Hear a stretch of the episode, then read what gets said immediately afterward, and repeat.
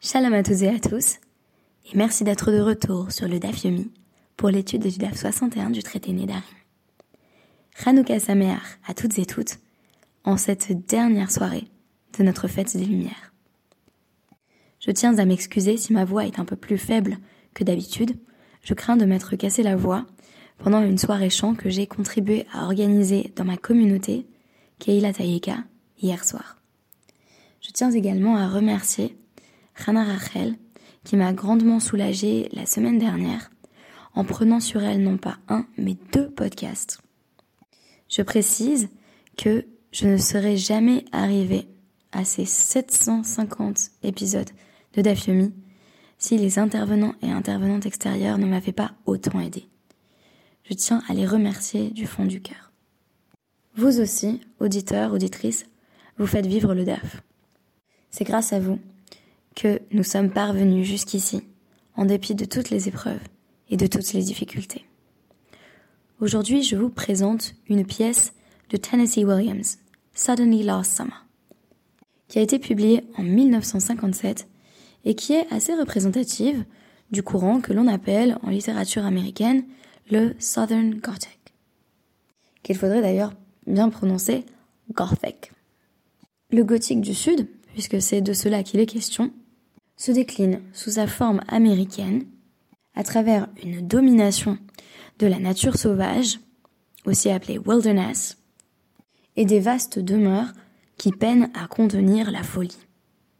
Nous sommes en 1936 et Madame Violette Venable vient de convoquer dans sa maison un médecin dont elle espère qu'il pourra lui révéler ce qui est arrivé à son fils Sébastien qui a disparu dans des circonstances mystérieuses l'été précédent. La seule qui semble pouvoir disposer d'indices, c'est sa nièce Catherine. Mais Madame Venable est catégorique. Il faut que le médecin effectue une lobotomie sur sa nièce, car celle-ci tient des propos étranges sur la disparition de Sébastien l'été dernier. Je ne veux pas vous dévoiler la clé de ce récit plein de rebondissements. Mais la question qui se pose d'emblée au médecin est la suivante. Et si c'était Catherine qui disait la vérité? Que cache donc sa logorée et sa version étrange des événements qui ont conduit à la disparition de Sébastien l'été dernier? La pièce se penche sur le rapport à la vérité et sur la folie. Et si c'était celle que l'on croit folle qui détenait en réalité la clé des événements passés. Enfin, pourquoi Mrs. Venable insiste autant pour que soit effacée la version des faits que relate Catherine? Notre DAF du jour s'efforce précisément de définir ce qu'est l'été. Et oui, à notre époque, il va de soi que cette saison désigne la période qui s'étend du solstice de juin à l'équinoxe de septembre, c'est-à-dire grosso modo euh, dans les trois mois qui vont du 20-21 juin euh, au 21-22 juin au 21-22 septembre, les choses n'étaient pas nécessairement aussi précises à l'époque euh, de la Guémara et on ne sera guère surpris d'apprendre que les sages se représentaient les saisons, et notamment la saison été, qui correspond à Kaïtz, à partir de grands moments euh, du cycle de l'agriculture. Donc c'était quoi euh, l'été? À l'époque de la rédaction du Talmud Eh bien c'était le moment où euh, on commence effectivement à récolter les fruits, voire même certains fruits spécifiques, et que l'on les place dans des paniers que l'on va emporter chez soi. Alors toute la question qui sous-tend notre euh, Mishnah de départ, qui est située dans le Hamoud Bet du Daf, c'est euh, quand on dit euh, ad ha jusqu'à telle période, est-ce que ça inclut ou est-ce que ça exclut? La question elle se pose systématiquement, c'est-à-dire si je vous dis vous avez jusqu'au 22 janvier pour me rendre ce devoir, est-ce que le 22 janvier est inclus ou exclu? Généralement, il faut préciser en disant par exemple, vous avez jusqu'au 22 janvier à minuit, ce qui implique que le 22 janvier est inclus. Ici, la Mishnah va nous proposer une compréhension de ad ha, c'est-à-dire jusqu'à, qui vient exclure. Donc, par exemple, ad akatsir, jusqu'à donc la récolte des euh, céréales, euh, ad abatsir, jusqu'à la récolte euh, des raisins, ad masik, ou quand on dit euh, jusqu'à la récolte des olives, eino assour, et là ad chez Ça ne vient interdire que euh, jusqu'au début euh, de cette saison et non pas jusqu'à la fin. Sachant que tout ce qui précède dans notre DAF, donc dans le DAF 61, vient nous dire que quand on dit jusqu'à la fin du mois, ça exclut Roche Rodèche, donc le début du mois d'après. même si le début du mois d'après est en quelque sorte ambigu, même si en fait c'est un roche rodèche qui techniquement est le 29e jour du mois précédent. C'est quand même considéré comme le mois d'après parce que ça s'appelle roche rodèche, donc nouveau mois. Tête du mois. Quand on dit euh, jusqu'à la nouvelle année, ça vient exclure Rosh Hashanah. Euh, et donc là, on nous dit c'est pareil pour toutes les saisons. Alors, je rappelle que euh, ces expressions sont employées dans le cadre d'un éder provisoire. Un éder provisoire, c'est un vœu qu'on fait quand on veut s'interdire quelque chose pendant un temps spécifique. Donc imaginez que vous vous lancez dans un régime, vous vous dites euh, je m'interdis le chocolat jusqu'à Pessah. Blinéder. je suis absolument pas en mesure euh, de tenir un vœu pareil et je n'ai pas la moindre intention de m'abstenir de chocolat. Alors évidemment, euh, ça fait d'ailleurs partie de notre DAF. Ben, quand je dis ad à Pessar, ça veut dire Pessar exclu. Donc à partir du premier jour de Pessar, je peux remanger du chocolat. Et là, la Mishnah vient nous dire, ben, en fait, ça s'applique à tout. C'est une sorte de, de c'est un principe général qui veut que euh, quand on dit jusqu'à telle saison, ça vient exclure euh, cette saison et c'est pareil pour pour le mois, pour l'année, pour pour la fête. Euh, donc on nous dit, voilà, Aeno Asur et la Ad chez Yagia, ce n'est interdit que jusqu'à ce qu'on arrive à ce moment-là. Zeraklal, voilà justement la règle générale. Euh, Kol Shezmanu Kavua, Ve'amar Ad chez Yagia, Asur Ad chez Yagia. Chaque fois qu'on qu'on a donc euh, un temps qui est fixé et que l'on dit jusqu'à ce qu'on arrive à ce moment-là, eh bien c'est interdit jusqu'à ce qu'on arrive à ce moment-là.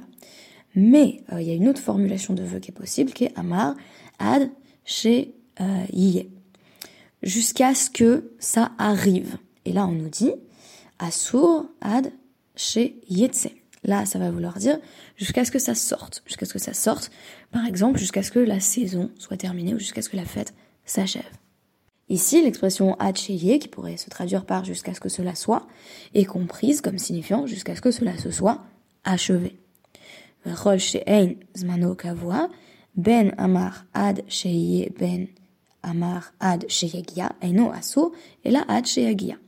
Et quand on n'a pas de temps spécifique, de temps fixe, peu importe euh, que l'on ait dit euh, jusqu'à ou euh, jusqu'à ce que ou jusqu'à ce que cette période arrive, ce n'est interdit que jusqu'à ce que ce moment arrive.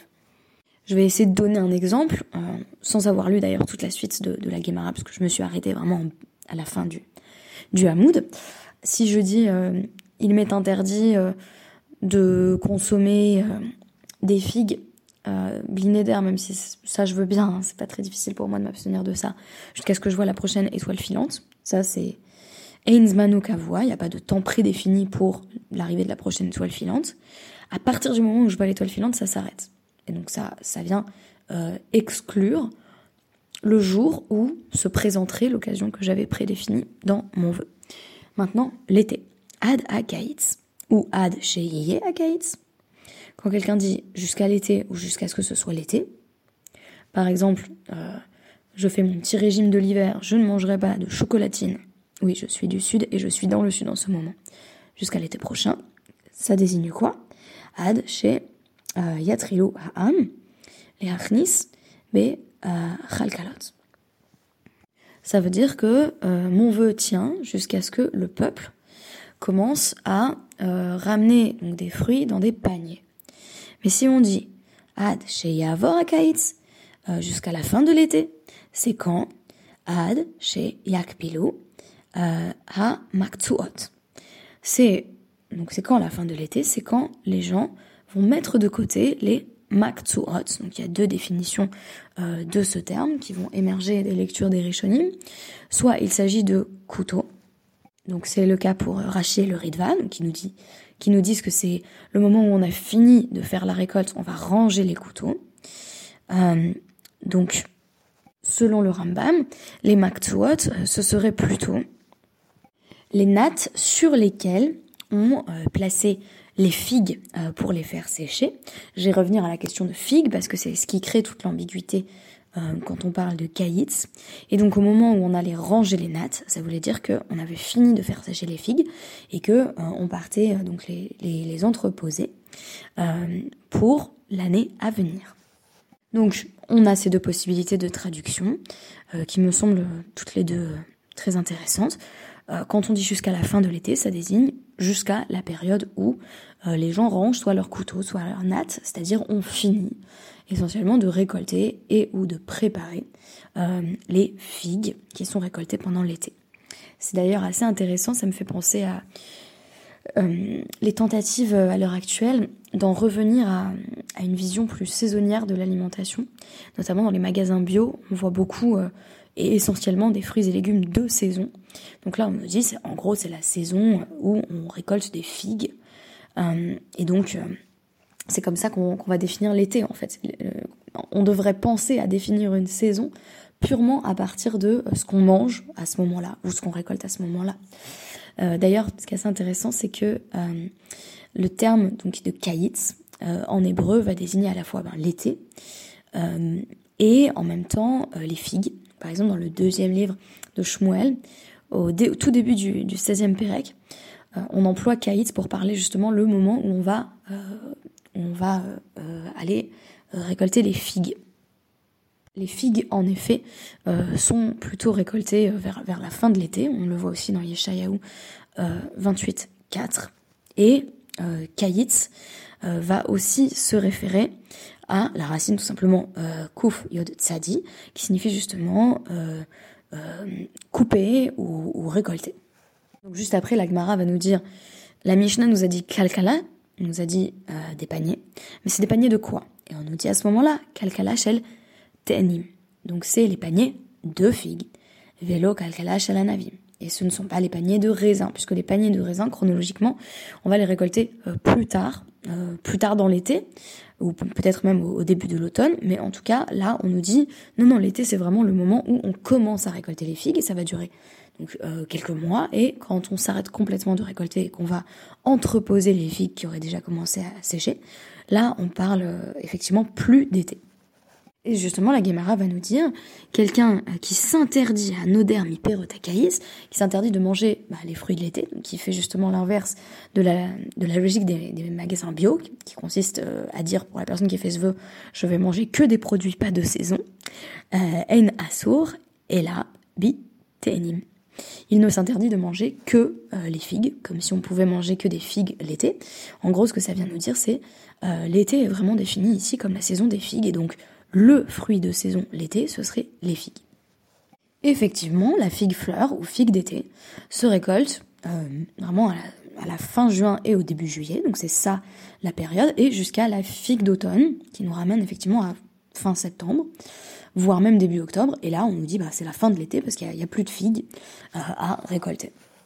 Il est donc probable que euh, à l'époque de la Guémara, l'été était un peu plus long sur la base de cette définition à partir de la figue que à notre époque, puisque euh, nous on parle de figue d'automne, mais peut-être que pour les agriculteurs à l'époque euh, de la rédaction du Talmud, ça désignait encore la fin de l'été. Et Rabban Shimon Ben Gamliel va nous dire là-dessus euh, en réalité, quelqu'un qui dit je ne mangerai aucun fruit d'été s'interdit aussi de manger des figues parce que euh, les figues sont euh, donc Miktsatan Beyada sont récoltées à la main pendant l'été aussi, alors que pour donc l'opinion qui est celle du, du Tanakama, donc l'opinion anonyme et vraisemblablement majoritaire dans la Braïta qui est citée dans notre Gemara, quand on dit quel est le fruit de l'été, c'est la figue. Pourquoi? Parce que c'est le fruit qu'on fait vraiment un gros effort pour récolter. On y va avec euh, effectivement avec des, grands couteaux, euh, euh, donc ça, demande un effort supplémentaire. Et donc c'est ça qui fait en fait que, que c'est le fruit qui définit la saison, c'est que c'est le fruit qu'on va se donner le plus de mal pour récolter. Et je me suis arrêtée là-dessus parce que le, DAF terminait ici. donc ça termine sur ces mots, j'ai trouvé intéressant. Voyons comment on va aller dans cette direction de, lecture. Ad Sheyavar Akaït, c'est quoi la fin de l'été euh, Donc c'est quand les gens auront euh, lâché euh, leur, couteau, si on, choisit la traduction couteau, même si celle du Rambam me convient également fort bien, quand les gens ont rangé leur natte.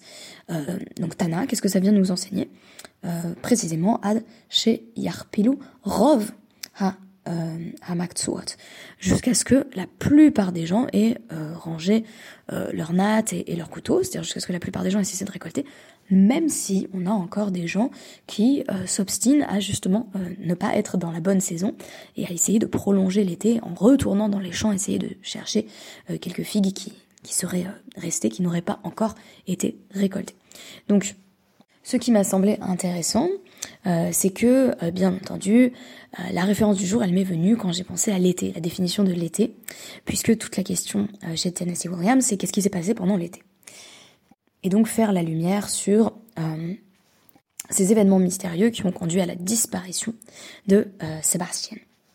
En ce qui est intéressant précisément, c'est que dans la pièce de Tennessee Williams, la clé de ce qui s'est passé l'été dernier, la seule personne qui la détient, c'est celle qui est perçue euh, et décrite comme folle par toutes les personnes qui l'entourent, y compris sa propre famille à elle, qui a d'ailleurs un intérêt financier à estimer qu'elle est folle, euh, puisque euh, Mrs. Venable est en fait très riche et pourra donner beaucoup d'argent si on déclare que si on est prête à être lobotomisée. Donc la vérité est entre les mains de la seule personne qui peut définir ce qu'est l'été, ce qui s'est passé l'été dernier. Tandis que euh, dans la Gemara, il semble que euh, ce qui émerge, c'est un peu comme pour le pour le Neder, vous vous souvenez, je disais que comment est-ce qu'on va définir euh, un vœu à partir de la parole, c'est-à-dire comment la plupart des gens définissent un terme dans une région donnée? Et eh ben on va dire bah, quand la personne a fait ce vœu, elle employait vraisemblablement l'acception la plus commune qui relève donc de la parole, de l'usage quotidien euh, des usagers de la langue. Euh, ici, on nous dit aussi, bah, qu'est-ce que c'est l'été? Bah, C'est ce que les gens font l'été, en fait. Et, euh, quels gens? Bah, La plupart des gens. Donc, on est de nouveau sur une définition très collective de l'été. Si on devait opposer justement l'héroïne de Tennessee Williams à, à, la conception de la Guémara, on dirait que chez Tennessee Williams, ce qu'est l'été, euh, c'est un savoir qui n'est détenu que par une personne qui est la seule à avoir raison alors que personne ne la croit. Tandis que dans la Guémara, ce qu'est l'été, euh, c'est ce que les gens en font et donc c'est les activités qui caractérisent euh, la majorité des personnes à ce moment-là, c'est-à-dire le fait d'aller chercher des figues. Et donc on a ainsi défini l'été comme la saison des figues. On a vu également que euh, il semblait euh, euh, logique, dans une société largement régie par l'agriculture, de définir les saisons à partir des aliments qui étaient disponibles et récoltés à une période donnée, et qu'on allait pouvoir par la suite entreposer. Voilà, je vous remercie de m'avoir écouté, je vous donne rendez-vous demain. Euh, sa mère.